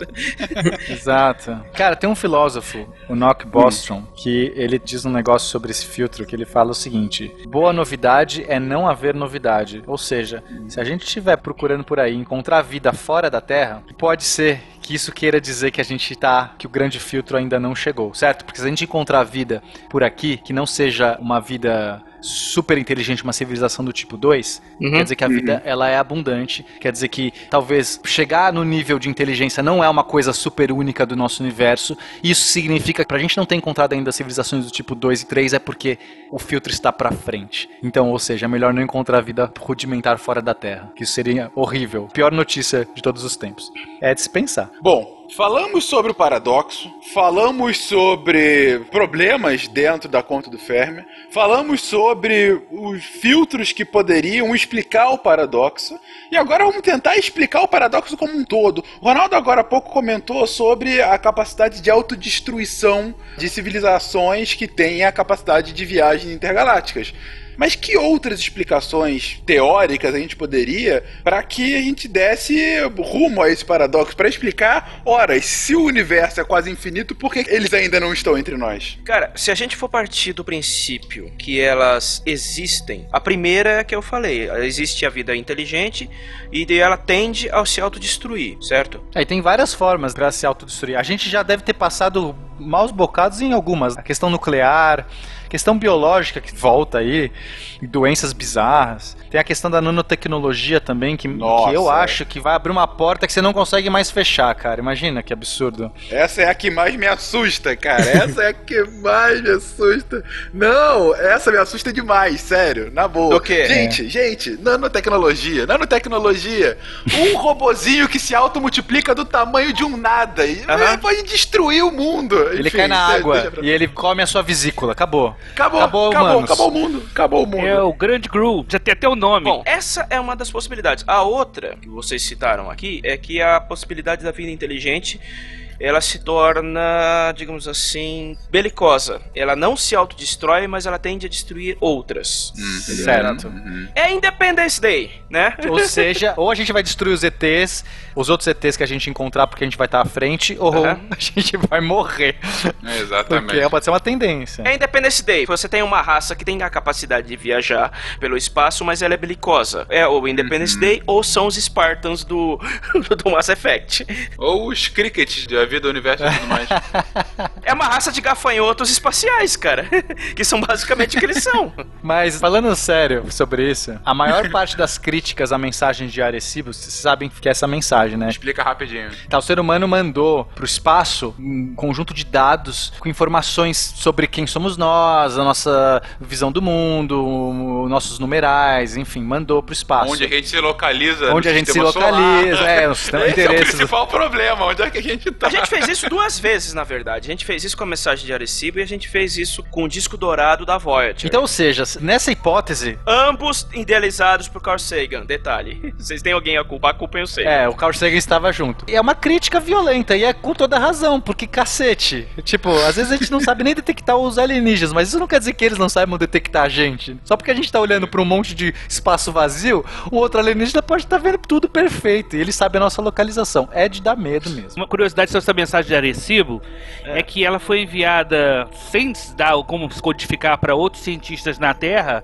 em vários lugares, e eles não conseguiram decodificar. Não, e é dificílima. Eu já vi essa mensagem e eu falei, que porra é essa, cara? Eu tive que ler todo o artigo pra entender a Pra mensagem. Vai se entender, ferrar. não é tão óbvio assim. Cara, ela é uma imagem visual, pra começo de É uma conversa, imagem né? tosca, cara, pixelada nas últimas, assim. É tipo Mario Bros zoado. Cara, mas foi enviada em 74, velho. Não tinha nem Atari, velho. É por isso que eu não me sinto mal, cara. Os ETs não vão conseguir entender nada É. disso. Imagina um alienígena morcego. Ou seja, ele não vê. Ele usa ultrassom. Ele vai ver aquele monte de pontinho, vai ter qual significado pra ele? Nenhum. Ainda Aí ele vai falar, é, temos que eliminar esse planeta mesmo, porque eles andam fazendo muito ruim. Estão poluindo o espaço. Ou ele entende trocado, que é pior ainda, né? Ele tá dizendo aqui, sua mãe é. Opa, opa. Vocês estão extrapolando de uma forma que não tem como essa mensagem ser confundida, principalmente quando você tem a base dos números de base 10 que foram enviados, porque. Essa é a crença dos caras que fizeram, Ronaldo. Mas é código binário, cara. Essa é a crença dos caras que fizeram. Os caras fizeram isso com humanos e os humanos não conseguiram entender. Eu sei, mas a linguagem mais básica do universo. Mas linguagem básica pro nosso ponto de vista, Ronaldo. Os caras Gente. têm uma comunicação baseada em outra coisa. Os caras não usam matemática. Outros cientistas na A Terra não gente conseguiram. está chegando Isso é um fato. lugar Não tem! Isso é fato! Não usar matemática. É esse que é o problema. Tá, você continua crendo algum. nisso. Tá boa. Chega, chega disso. Entra aí, Fernando. Bota a moral aí. Enfim, a gente não vai chegar em lugar nenhum. Vamos lá, próximo. Tá bom. A outra opção é aquela que a gente já disse que não teve um grande filtro, porque o universo começou agora a poder ter vida inteligente, e só que essas vidas inteligentes estão muito separadas umas das outras. Então, no nosso futuro, a gente vai encontrar essas pessoas, mas até lá, o que a gente vai fazer? Nada demais. Essa é tranquila, essa não tem nada É demais. tudo uma questão de tempo e espaço. Uhum. Exatamente. Só pra falar que essa tem que ser muito peculiarmente restritiva do ponto de vista estatístico, porque é aquela coisa, tem muitos dados pra que pô, nenhuma deu tempo ainda, sabe? Do ponto de vista estatístico, ela é muito pouco provável, é mais fácil que o universo tenha ido pra um lado ou pro outro. Puro É azar. tipo, é puro azar, né? A gente é azarado pra cacete até agora. Ou sortudo, sei lá. Imagina, qual a chance da gente ser uma das primeiras civilizações a estar colonizando? Sei, Tem uma sei, outra sei, sei. teoria que diz assim: aquelas civilizações que elas não foram capazes de se autoaniquilar, que elas passaram desse filtro, que elas perceberam a importância da própria vida delas e, sei lá, por questões práticas, por questões filosóficas, por questões espirituais, éticas ou qualquer outra coisa e se importam tanto com a própria vida em si que elas decidiram não interferir no curso da vida. Então o que elas são? A Elas primeira diretiva. Exatamente, é a primeira diretiva da federação. Elas são formas de vida evoluídas a certo ponto que elas valorizam o desenvolvimento da vida em outras civilizações que elas não interferem, elas só observam. Cara, eu sei que isso é bonito ter Star Trek, mas se é pra ir por esse lado, eu prefiro pensar que a gente é uma simulação de uma dessas coisas, que eles estão fazendo experimentos. Porque ficar pensando que, ai, que bonito, deixa esses caras em paz, a gente volta daqui um milhão de anos. Simulação é a, é a possibilidade mais improvável de todas. cara. É, então, essa é tão bizarra, cara, mas ao mesmo tempo é, na minha concepção, uma das mais prováveis. O Elon Musk deu um discurso recente aí, não sei se vocês viram, Eu falando das ideias dele e do irmão dele, de que existe uma chance ínfima de que a gente não seja uma simulação. Uhum. E a hipótese da simulação explicaria perfeitamente o paradoxo de Fermi. Perfeitamente, porque se a gente é uma simulação, o cara não colocou os alienígenas na nossa simulação. Ele teve, ah, deixa esses caras aí, por que eu vou pôr mais recurso pra computacionar, pra pôr alienígena? Só tá interessado em ver como, sei lá, a gente se desenvolve num planetinha. Explica perfeitamente o paradoxo. Gente, sobre essa da simulação, teve recentemente um episódio de Nerdcast que foi bem interessante sobre isso. Discordei com grande parte das conclusões lá, mas ainda assim eles fizeram um debate bem legal. Eles só pegaram essa simulação e se questionaram. Foi um Nerdcast que foi um pouquinho mais a fundo no, no assunto. Sugiro que ouça. É a fundação de Isaac Asimov. Isaac Asimov fez uma história que também falava assim: não tem alienígena pra você poder desenvolver a psicohistória. Todas as histórias do Asimov, com exceção de uma que ele escreveu meio que a contragosto, porque ele foi criticado por isso, que as histórias dele não tinham ETs e sexo e escreveu uma com ETs e sexo, mas, mas as histórias do Asimov eram só humanos. Era humanos conquistando a galáxia. Então, somente. Não, ele tem a série de robôs também. Mas robôs criados por humanos. Não, tudo Entendeu? bem, mas é que vira outra espécie dentro do Asimov. Mas tudo bem. Sim, eles viram uma outra espécie, mas a origem é comum. Não existe uma outra Uhum. raça fora da Terra. Mas não, tem alguns contos que tem ETs, que é muito bom também. Alguns, mas são muito Sim. poucos. No cerne da obra principal de Asimov, a vida se originou tão somente na Terra e de lá se espalhou pela galáxia. Então, tem uma outra hipótese que é também considerada muito provável. Eu não considero a probabilidade daí da simulação é uma, então É, é, antrópico. nem é o antrópico e nem a da simulação, mas é assim.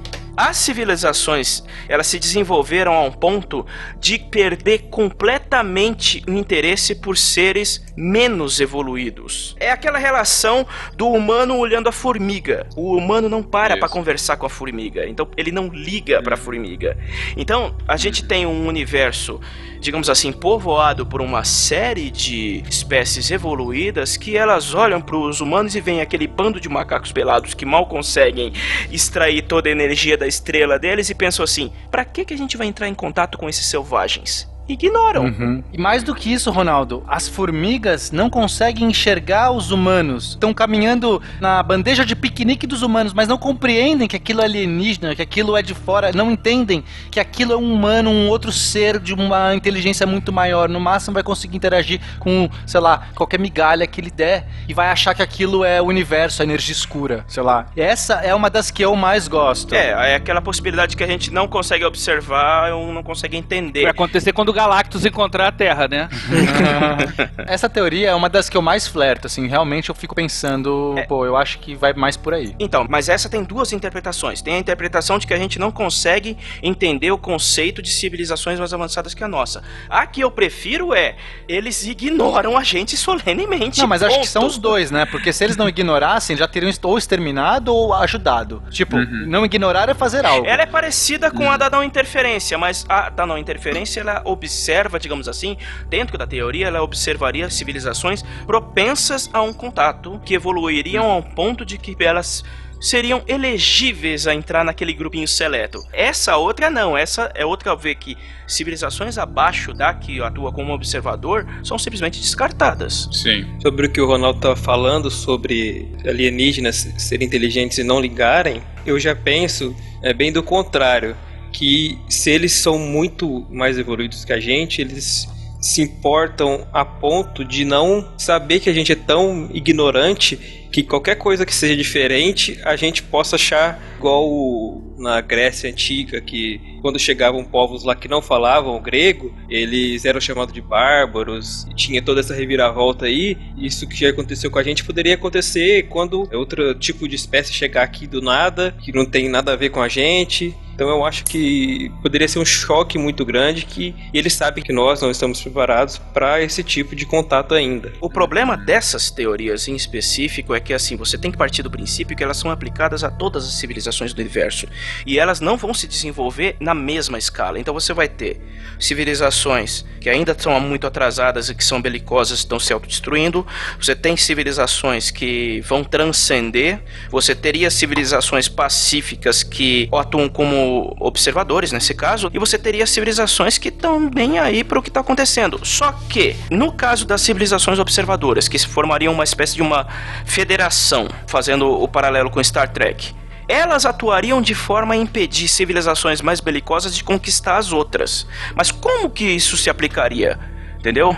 Como que você vai controlar um conjunto de civilizações, vai controlar outro conjunto de civilizações que são belicosas e elas não? Isso estouraria uma guerra numa escala galáctica. Como é que isso não respingaria aqui? Entende? Então, exatamente. Se a gente usar a própria história da Terra pra fazer isso, quem que é o dono, né? Qual civilização que fala assim, ah, agora nós somos, lá, os romanos e a Pax Romana. Pax Romano, caramba! E aí vai lá a galera. Quer dizer, concordo com você, Ronaldo, mas a, a questão é, a gente não detecta ninguém. Mas, tipo, a gente olha pro céu e não tá vendo mais ninguém. Mas essa explicação geraria pelo menos alguma civilização que cagou pra tudo isso e falou, ah, que se dane essa federação. Eu fui lá e vou interagir com esses humanos idiotas. Quero sequestrá-los. E mas aí a federação vai bater na cabeça deles e falar assim: porra nenhuma, vocês não vão fazer isso. Ah, é? Então é guerra. E aí, numa situação de guerra, tô falando assim, numa situação de guerra em escala galáctica, como é que um conflito desse não respingaria na Terra? Entendeu? Exato, Mesmo então. ela estando em ponto neutro. Gente, vocês estão indo demais na viagem e tal, um negócio. Não, por isso que eu acho que é mais fácil a gente ser E formigas. olha que eu que curto ficção científica tava querendo falar aqui, fiquei quietinho, porque comecei a ver que a coisa tava indo, né? Não, eu entendi seu ponto, Ronaldo. Eu não tô desprezando, não. Eu só tô achando que tá entrando numa ficção científica um Não, pouco. mas aí que tá. Acho que essa parte tem que ser ficção científica, gente. Porque a gente não tem parâmetro de referência. Mas o que, que a gente falou aqui que não se aplica à ficção científica? Ah, mas é, essa parte é especulativo, né? Por favor, qual que é a referência que a gente tem aqui? Nenhuma, né?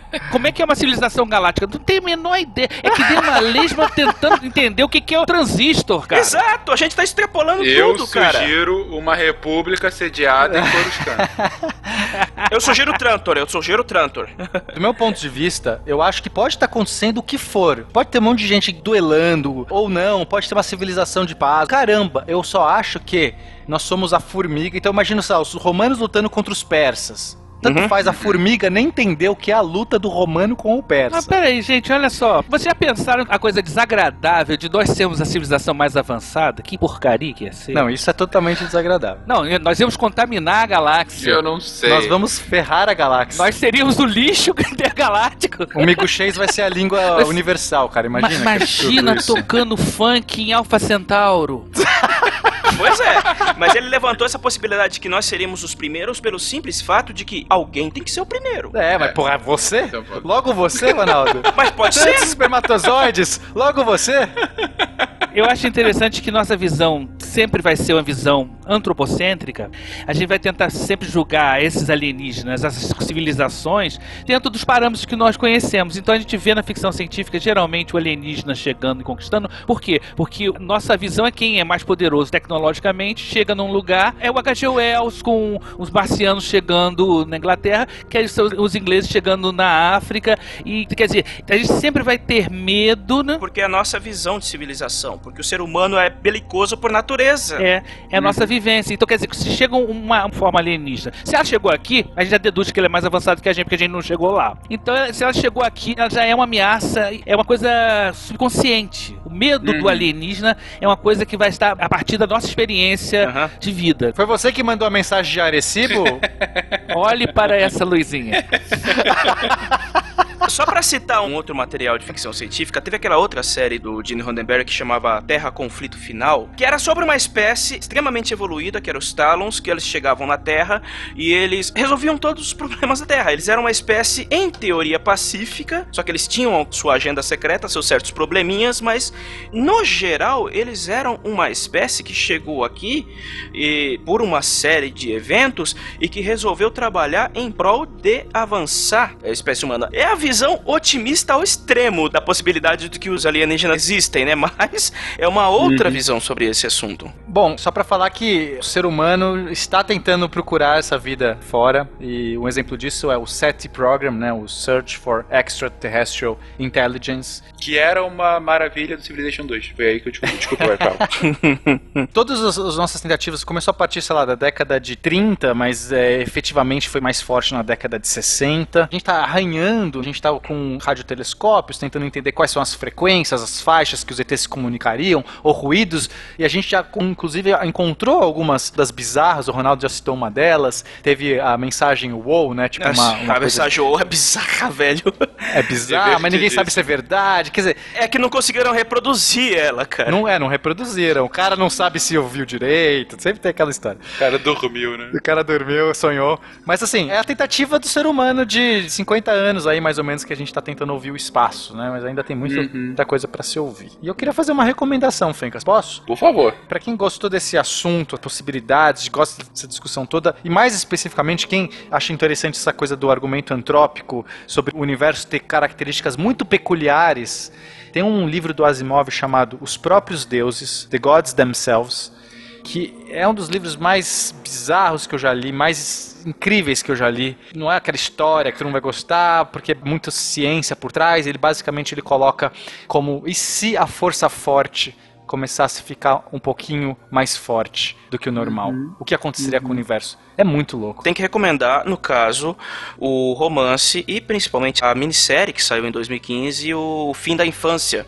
que é excelente, uhum. é sobre uma espécie que chega na Terra também, que ninguém vê, ninguém sabe como eles são, que eles resolvem todos os problemas da Terra, toda doença, guerra e fica a humanidade sem entender qual que é o propósito desses alienígenas, por que, que eles estão fazendo isso, como eles são, por que eles não saem das naves deles, porque aquela série de porquês que ninguém entende, por que eles são tão benevolentes assim para a humanidade. Tem o livro, que é muito bom, é de 1953, é uma história fechada excelente, e teve a minissérie que passou ano passado com três episódios e que é sensacional e vale muito a pena. Ela passou no Sci-Fi, mas deve ter em home video para você adquirir procurem, que é, é, o, é, é, o Fim da Infância, Childhood's, Childhood's End, do Arthur C. Clarke. É seminal e obrigatória. Bom lembrar pro pessoal que eu sei que vai voltar semana que vem no episódio sobre alma e espírito, mas que apesar de tudo isso que a gente falou, Operação Prato, ET de Varginha,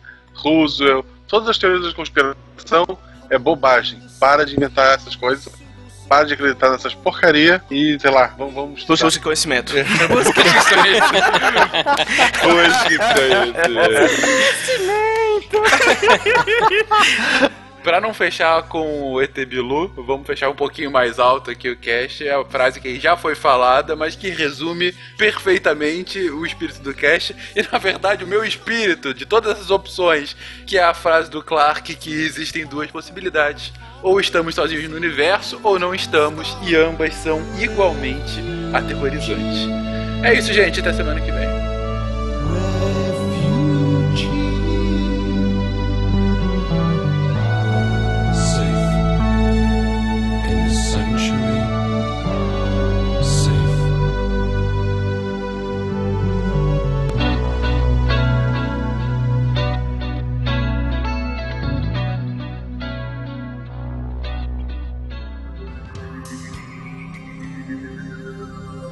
Se a ciência não for divertida, tem alguma coisa errada. Tem que ser divertida. A coisa mais divertida que tem é a ciência.